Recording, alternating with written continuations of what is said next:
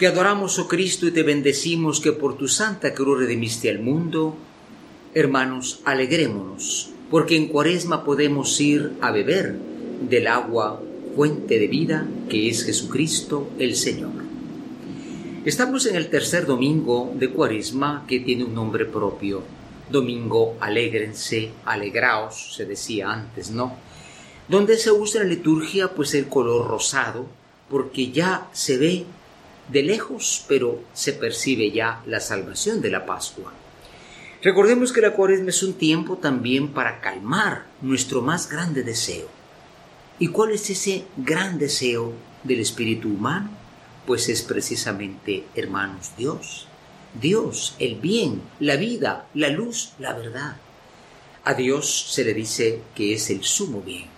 Todos los demás bienes materiales, temporales, no se comparan con Dios.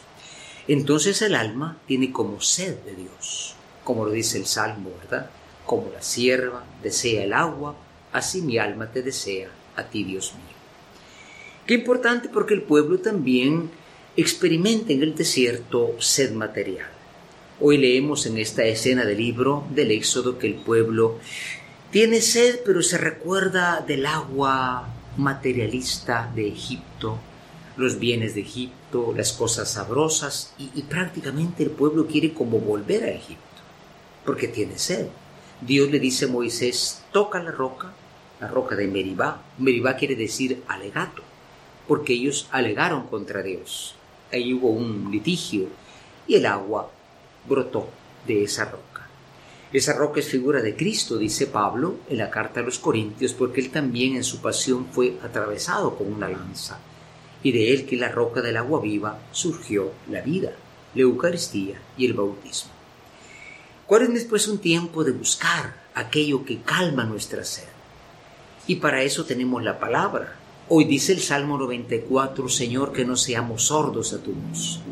Porque escuchamos tantas cosas, nos quedamos satisfechos a medias de tantas cosas, pero la sed no se sacia. Dios es lo único que puede saciarnos y el alma lo desea. Por eso hoy se camina buscando dónde está el agua viva que nos da precisamente Jesucristo como fuente de esa agua viva. Y naturalmente nos recuerda hoy Pablo en la carta de los romanos que ese caminar es un caminar en esperanza. Y dice Pablo, la esperanza no defrauda.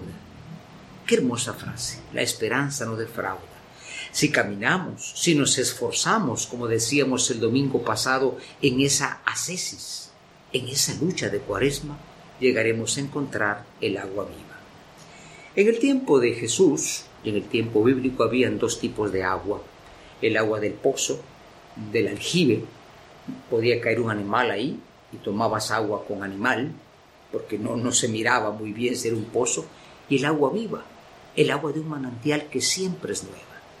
Hoy encontramos algo maravilloso, ¿no?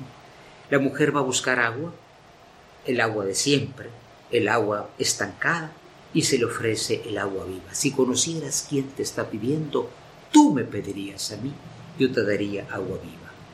Naturalmente, ella va, no sabe qué va a pasar, y entonces el Señor comienza a repasar su vida. De cinco maridos que has tenido, y ahora el que tienes no es el tuyo. ¿Qué quiere decir esto?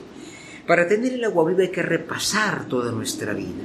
Ella tenía sed, ella iba siempre a lo mismo, pero encontrándose con Cristo, se sacia, deja tirado su cántaro y se va al pueblo a decir, he encontrado al que puede ser el Mesías. Saciemos nuestra sed verdadera con el agua verdadera. No nos apeguemos al agua envenenada de las cosas que al final se acaban, de los afectos que fallan. Busquemos a Dios, que en Cristo nos ofrece en esta cuaresma saciarnos, si dejando el pecado nos convertimos al bien. Amén.